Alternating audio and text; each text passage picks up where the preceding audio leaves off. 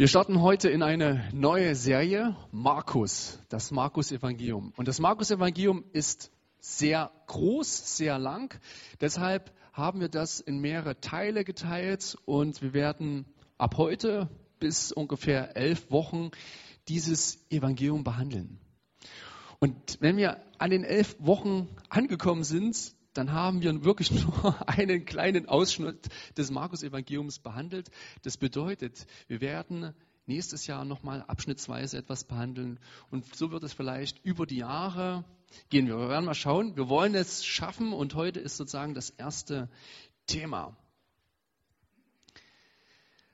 Fast jeder Mensch möchte ein erfülltes Leben finden.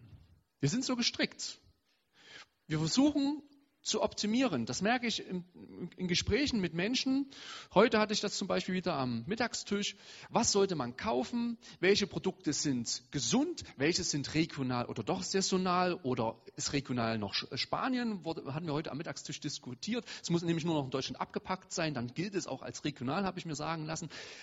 Aber wir versuchen irgendwie in unserem Leben Erfüllung, Sinn reinzubringen. Ja, ähm, ich überlege mir doch dreimal, mit wem ich vielleicht eine Partnerschaft eingehe. Also ich möchte doch den richtigen Partner für mich finden. Ich würde auch am liebsten den richtigen Job haben, der mich zufriedenstellt, der äh, gut bezahlt ist und dennoch gleichzeitig Spaß macht und der vielleicht doch nicht so ganz so stressig ist. Ich will Freunde haben, um mich nicht einsam zu fühlen. Ich will irgendwelche Produkte haben, irgendwelche Gadgets, um mich erfüllt ja, um mich erfüllter zu sehen.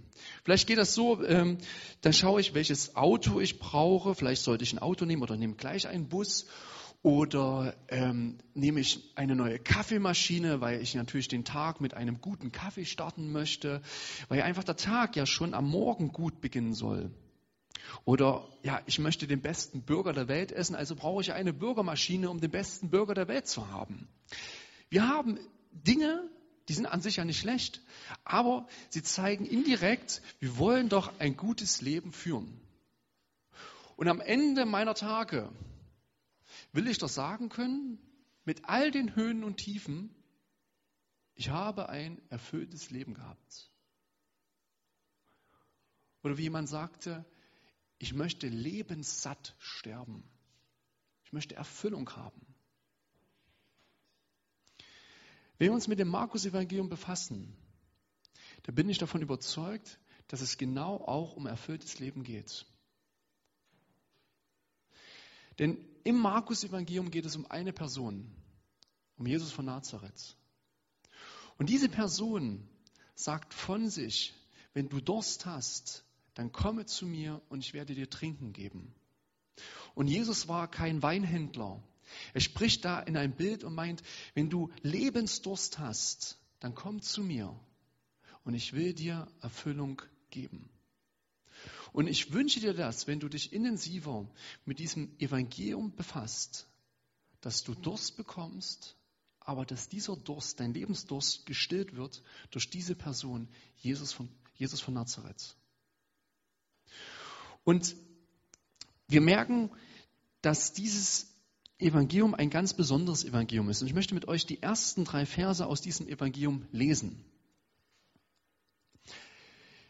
Anfang des Evangeliums von Jesus Christus, dem Sohn Gottes. Es begann, wie es beim Propheten Jesaja geschrieben steht, ich werde meinen Boden vor dir hersenden. Er wird dein Wegbereiter sein. Hört, in der Wüste ruft eine Stimme. Bereitet dem Herrn den Weg. Ebnet seine Pfade. Dieser Markus kommt auf die Idee, etwas aufzuschreiben, nämlich etwas über Jesus Christus. Und er nennt das Ganze Evangelium. Er nennt das nicht Biografie. Er sagen, okay, ich möchte, dieser Jesus war außergewöhnlich, ich möchte jetzt die beste Biografie auf den Markt bringen, die es geben sollte. Er findet aber für das, was er aufschreibt, einen vollkommen anderen Begriff. Dieser Begriff Evangelium, den verwenden wir heute in der Literatur nicht mehr. Es ist wirklich nur für diese vier Perspektiven auf das Leben von Jesus sprechen wir von einem Evangelium. Es ist eine ganz besondere Gattung. Und wenn man sich fragt, wo kommt denn dieser Begriff Evangelium her? Hätte sich ja Markus ausdenken können.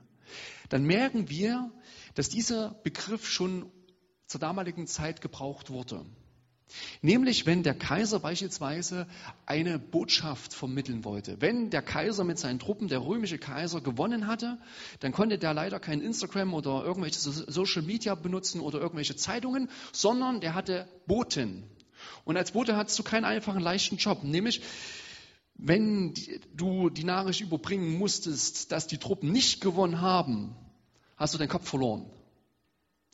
Wenn du die gute Nachricht vom Sieg überbracht hast, hast du gerufen, Evangelium! Hört Leute, Evangelium! Weil dieser Begriff bedeutet gute Nachricht. Das haben Sie schon von Weitem gehört. Evangelium. Evangelium. Und diesen Begriff verwenden die, ich sage mal Anführungsstrichen, diese Biografen, um das über Jesus zu schreiben. Weil sie keine klassische Biografie schreiben wollen. Das merken wir bei Markus. Markus lässt zum Beispiel die Geburt weg. Bei Markus ist Jesus schon mal 30 Jahre alt. Die ganze Weihnachtsgeschichte fehlt. Ist ihn, darauf legt er nicht den Schwerpunkt. Der Ausschnitt im Markus-Evangelium sind ungefähr drei bis dreieinhalb Jahre vom Leben. Aber der hatte, dieser Jesus hatte ja schon ungefähr 30 Jahre gelebt. Sind aber für Markus nicht relevant. Weil er einen Fokus hat, ein Ziel, Evangelium. Und die Frage ist doch, ja, was soll denn jetzt hier bitte die gute Botschaft sein, die gute Nachricht? Und da steht am Anfang des Evangeliums von Jesus Christus, dem Sohn Gottes. Das, was Markus uns klar machen möchte, hier geht es nicht nur um irgendeine Person, die irgendwelche guten Ideen auf dieser Erde hatte, sondern hier ist jemand, der als Sohn Gottes deklariert wird.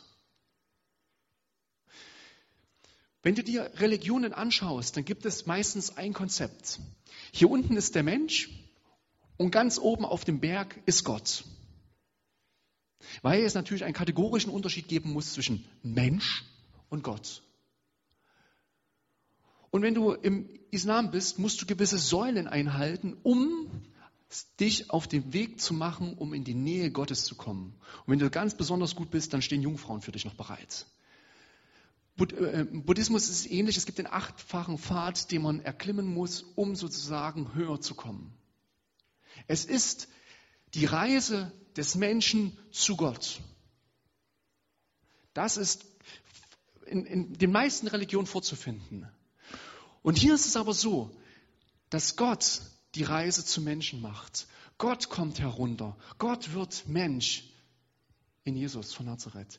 Er kommt runter und sagt, hey, ich bin bei euch. Ich bin in eurer Nähe. Ich komme in eure Dimension. Ich weiß nicht, ob ihr schon mal Gedanken gemacht habt, wenn es einen Gott geben sollte, dann hat er ja all das hier erschaffen. Dann musste er aber auch irgendwie vorher ja nichts oder Raum und Zeit geschaffen haben. Das heißt, Gott hat irgendwo im Nichts gelebt. Kann man sich irgendwie nicht vorstellen. Und Gott kommt oder schafft Raum und Zeit und kommt dann in die Dimension von Raum und Zeit. Das ist schwer vorzustellen. Also da, da brauchen wir schon ein bisschen Glauben. Aber dieser Gott macht sich auf den Weg zu uns Menschen, um Anteil zu nehmen, um uns nahe zu sein. Dieses Konzept, dass Gott sozusagen Mensch wird, findest du in keiner Religion. Du findest in manchen Mythen oder Mythologien, dass Halbgötter und Götter sozusagen nach unten kommen und eine gewisse Zeit hier verbringen und dann wieder abzischen. Aber nicht im Christentum. Im Christentum wird er wirklich Mensch, er wird geboren. Und das ist die gute Nachricht. Der Mensch muss nicht zu Gott kommen, sondern Gott kommt zu den Menschen. Das ist das, der, der erste Aspekt, wenn es darum geht, was ist Evangelium? Und das ist zur damaligen Zeit etwas Außergewöhnliches, dass Gott Mensch wird. Und das Zweite ist, dass dieser Mensch sich hingibt. Das Evangelium nach Markus ist relativ zügig geschrieben, auch wenn es 16 Kapitel sind, aber es hat ein Ziel. Klar zu machen, dass Jesus sich für Menschen hingibt, dass Jesus stirbt und ja, die Kluft, die zwischen mir und Gott ist, aufhebt. Das sind die zwei Perspektiven, die zwei Möglichkeiten, wenn es darum geht, wenn es ums Evangelium geht. Ich weiß nicht, ob es dir so geht, wenn du mal mit Leuten unterwegs bist, die gar keine Ahnung haben vom Christentum. Und die besuchen beispielsweise eine Kirche. Und dann geht es so, du gehst da rein und was sehen die? Die sehen das Kreuz und am Kreuz hängt der Gekreuzigte. Und du sagst, das ist die gute Botschaft. Wie? Ja, es gibt ja einige Christen, die tragen das Kreuzsymbol um den Hals. Ich habe auch noch niemanden gesehen, der irgendwie einen elektrischen, einen elektronischen Stuhl um den Hals trägt. Das Kreuz ist ein Folterinstrument. Ja, und wir sagen, das ist die gute Botschaft. Da stirbt jemand. Ich weiß nicht, ob du schon mal auf einer Beerdigung warst und gesagt hast, das ist eine gute Botschaft. Er ist tot. Höchstwahrscheinlich nicht.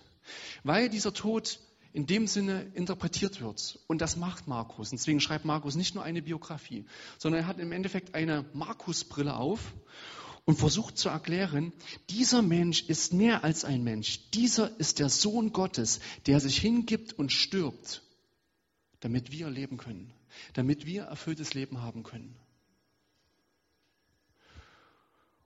Und deshalb der, lässt Markus ganz viele Sachen weg, was man noch über Jesus sagen könnte, und konzentriert sich eigentlich auf die wichtigsten Passagen. Und deshalb, ich gehe mal weiter. In der Folie.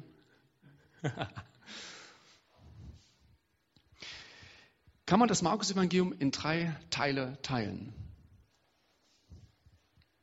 Kommt vielleicht nachher noch. Man kann das Markus-Evangelium in drei Teile teilen. Und wir wollen uns auch die drei Teile anschauen. Und es gibt dazu eine Übersicht, die sieht folgendermaßen aus. Wenn man das Markus-Evangelium behandeln möchte, dann kann man auf so eine Übersicht kommen. Um einen gewissen Plan zu haben, was Markus sich vorstellt. Hier. Und wir haben hier die drei Teile. Der erste Teil, Kapitel 1 bis Kapitel 8, da geht es darum, da ist Jesus im Norden von Jerusalem unterwegs in Galiläa und man stellt sich die Frage, wer ist denn dieser Jesus, der so krass reden kann, der Wunder tut? Und dann gibt es eine kurze Passage, da ist er also auf dem Weg und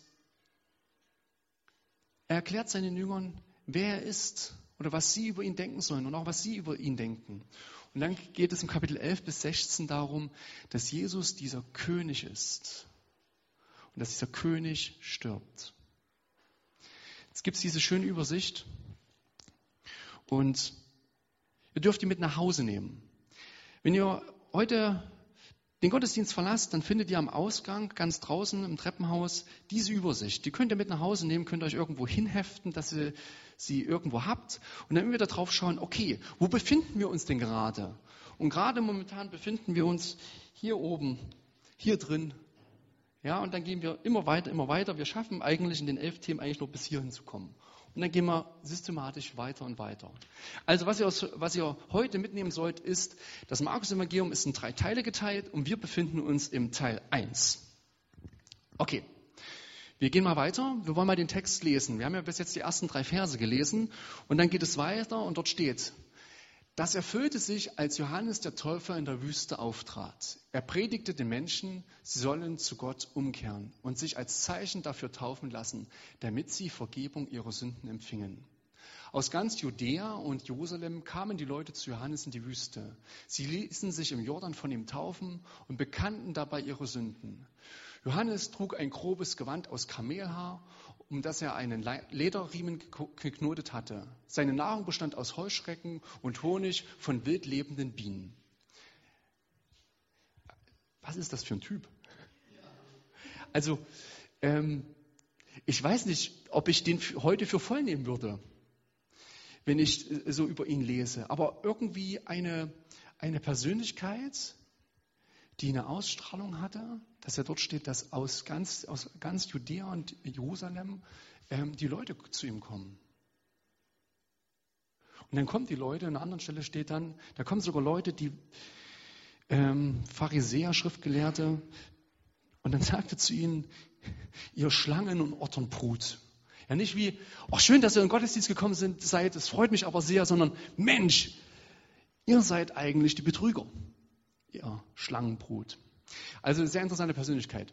Er kündigte an, nach mir kommt einer, der ist mächtiger als ich. Ich bin nicht einmal genug, äh, gut genug, um mich zu bücken und ihm die Riemen seiner Sandalen zu lösen. Ich habe euch mit Wasser getauft, er wird euch mit dem Heiligen Geist taufen. Dieser Johannes versteht sich als Wegbereiter. Das haben wir sogar in den äh, Versen davor gelesen. Er bereitet Menschen vor, dass jemand nach ihm kommen wird. Und ich habe mir die Frage gestellt, bin ich jemand, der vorbereitet ist? Bin ich jemand, der sich von anderen etwas sagen lässt? Hier ist die Aufforderung, dass man seine Wege ebnen soll. Man soll sich bereit machen, dass dieser Jesus kommt. Ich bin überzeugt, dass wenn, der kann noch die beste Botschaft der Welt kommen. Wenn ich aber nicht bereit dafür bin, werde ich eine Botschaft nicht annehmen. Dann werde ich mich von etwas nicht beeinflussen lassen. Und das, was Johannes hier macht, ist, er bereitet die Menschen vor. Und meine Frage an dich ist, dass, bist du jemand, der vorbereitet ist? Bist du jemand, der es zulässt, dass dein Herz geöffnet wird? Hast du Menschen um dich herum, die in dein Leben hineinsprechen dürfen? Oder sagst du, ne, ich bin mein eigener Herr?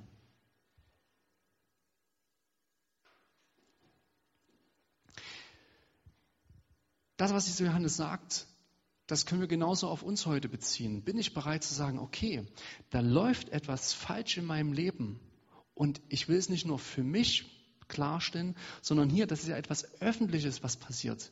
Die Juden, die ziehen aus an den Jordan und es sieht auch jeder. Es wird irgendwie öffentlich gemacht. Bin ich jemand, der bereit ist, mich auf Jesus einzulassen, wenn er mir etwas zu sagen hat? Oder mache ich zu? Bin ich bereit, wenn jemand ein, einen Ratschlag hat, einen Freund, bin ich bereit, das zuzulassen? Oder blocke ich das ab? Wir wollen mal weiterlesen. Damals kam auch Jesus aus Nazareth in Galiläa und ließ sich im Jordan von Johannes taufen. Jesus aus Nazareth. Das ist genau so ein Kackdorf wie Gera. Ich sage das jetzt mal, übertreibe das jetzt mal. Ich finde Gera toll, die meisten wissen das eigentlich. Aber ganz ehrlich, wenn du dir als ähm, Sohn Gottes, wenn du schon auf die Welt kommst und du dürftest dir eine, eine Stadt aussuchen, ey, ganz ehrlich, dann würdest du dir nicht Nazareth aussuchen. Du würdest Rom nehmen, du würdest Jerusalem nehmen, du würdest Antiochien nehmen, du würdest Alexandrien nehmen oder irgendeine andere große Stadt, aber nicht Nazareth. An einer anderen Stelle in der Bibel heißt es, kann denn aus Nazareth überhaupt was Gutes kommen? Und ja, es kommt etwas Gutes aus Nazareth. Selbst aus unbekannten Plätzen kann etwas Großartiges kommen. Selbst aus Gera, aus einem unbekannten Platz, selbst wenn die Leute denken, was kann denn da bitte Gutes sein? Selbst daraus kann etwas Gutes erwachsen. Wenn ich hier Nazareth lese, ich muss dann, ich muss wirklich innerlich schmunzeln und muss an meine eigene Heimatstadt denken. Ja, Jesus von Nazareth oder Jesus aus Nazareth. Ja, kann denn da was Gutes kommen? Ja, aus einem unbekannten Ort kann etwas Gutes erwachsen. Genauso komme ich aus einem unbekannten Ort und es kann etwas Gutes erwachsen. Und ließ sich, und er, also Jesus, ließ sich im Jordan von Johannes taufen. Noch während er aus dem Wasser stieg, sah er, wie der Himmel aufriss und der Geist Gottes wie eine Taube auf ihn herabfuhr. Und aus dem Himmel sprach eine Stimme, du bist mein lieber Sohn. Oder andere Übersetzungen sagen, du bist mein geliebter Sohn. An dir habe ich meine Freude oder an dir habe ich Wohlgefallen. Bald darauf wurde Jesus vom Geist gedrängt, in die Wüste hinauszugehen. 40 Tage blieb er dort und in dieser Zeit versuchte der Satan, ihn zur Sünde zu verführen. Jesus lebte bei den wilden Tieren und Engel dienten ihm. Fangen wir vielleicht mal von hinten an.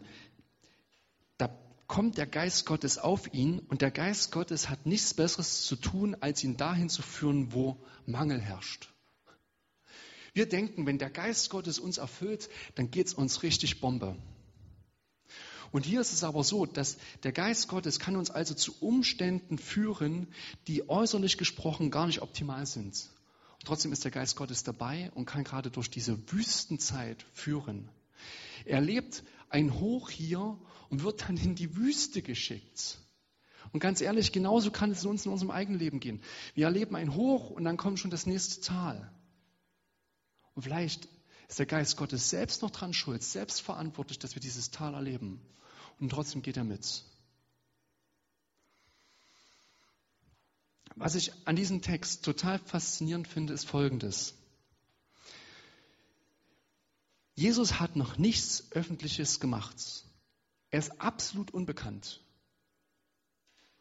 Und das, was Gott, sein Vater, hier macht, ist, er stellt sich an seine Seite. Er sagt, du bist mein geliebter Sohn. Jesus erhält einen Zuspruch, ohne dass er irgendwas vorher geleistet hat. Die nächsten Kapitel sehen wir, wie, wie Jesus handelt, wie er Menschen heilt, wie er Wunder tut, wie er Reden hält, in einer Vollmacht, in einer, in einer Kraft. Und da steht nicht, dies ist mein geliebter Sohn. Der Zuspruch kommt vor der Leistung. Der Zuspruch kommt vor der Performance. Und das sagt mir, wenn ich an Jesus glaube, dann geht es in erster Linie darum, dass ich geliebt bin, bevor ich etwas gemacht habe, vor meinen Leistungen, vor meiner Performance. Ganz egal, wie gut oder wie schlecht die Predigt ist, ich bin geliebt. Egal, wie gut und schlecht ich bin als Vater, als Ehemann, als Arbeitskollege, das, was, vor, was vor allem steht, ist, ich bin geliebt. Und das gilt dir genauso. Du bist geliebt. Vor der Leistung, vor dem du was machst, sagt Gott, du bist geliebt. Du bist wertvoll. Das ist die eine Seite. Und die andere Seite ist ja, vielleicht habe ich schon mal nachgedacht, warum lässt sich Jesus überhaupt taufen? Weil, hat er es überhaupt nötig gehabt, sich taufen zu lassen? Es gibt eine Stelle in einem anderen Evangelium, da wird die gleiche Szene noch mal ein bisschen anders beschrieben. Johannes steht da, tauft die Leute und dann kommt Jesus und er sagt, Jesus kommt und denkt, boah, da ist er. Ich kann ihn gar nicht die Riemen seiner Sandalen lösen. Und dann kommt Jesus an und sagt, Johannes, taufe mich.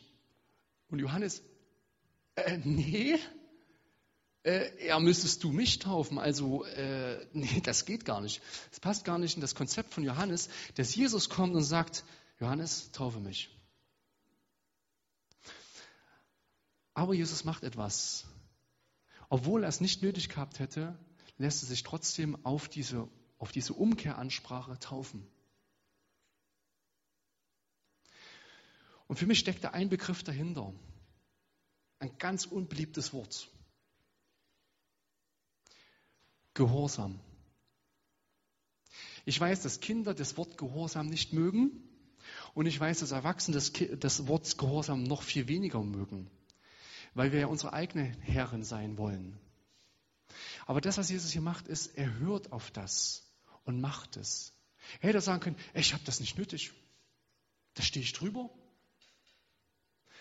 Aber er macht es, obwohl er es nicht nötig gehabt hätte. Und dann kommt dieses Zeichen, dieses Symbol der Taube, der Geist auf ihn herauf. Die Taube steht meistens für das Symbol Frieden. Ich glaube, wenn wir hören, kann sich in unserem Leben Frieden einstellen. Wenn wir gehorsam sind, wird Frieden folgen. Und oft wollen wir das umgedreht haben. Wir wollen erst die Sicherheit haben oder die Bestätigung und dann wollen wir hören. Aber das, was Jesus hier macht, ist genau umgedreht. Er hört und es stellt sich darauf ein. Und vielleicht geht es dir, dass du manchmal die Frage stellst, warum habe ich keinen Frieden in meinem Leben? Vielleicht liegt es daran, dass man in einem Bereich gehorsam sein muss. Warum habe ich Schwierigkeiten mit, mit meiner finanziellen Situation? Vielleicht sollte ich göttliche Prinzipien anwenden. Vielleicht habe ich Schwierigkeiten mit Sorgen. Vielleicht sollte ich Gott wirklich vertrauen. Vielleicht fällt es mir schwer, meine Kinder zu lieben oder meinen Partner zu lieben. Vielleicht sollte ich lernen und annehmen, wie Jesus mich liebt. Ich glaube, der Frieden stellt sich ein, wenn wir auf das hören, was Gott uns zu sagen hat. Und das können allgemeine Prinzipien sein, das können aber ganz konkrete Dinge in unserem Leben sein. Es kann dich ganz konkret betreffen. Es kann ganz konkret eine Situation sein, wo Gott zu dir spricht und leise immer wieder an deine Tür klopft und sagt, hey, vertraue mir, hör mir zu. Und ich will dir Frieden geben. Und in diesem Spannungsfeld stehen wir. Auf der einen Seite zu hören, das, was gesagt wird, auf der anderen Seite auch den Zuspruch zu empfangen, egal wie es uns geht, dass wir geliebt sind. Und der Titel der Predigt lautet, es ist Zeit. Das steht in dem Vers 4, vielleicht kannst du, oh, ja, es ist Zeit. Gott kommt uns nahe in seinem Sohn. Gott kommt uns nahe in seinem Sohn. Es ist Zeit, ihm zu vertrauen. Es ist Zeit, dass wir es zulassen, dass wir ihm begegnen. Dass wir vielleicht zuhören, hören, was er uns in unserem Leben zu sagen hat.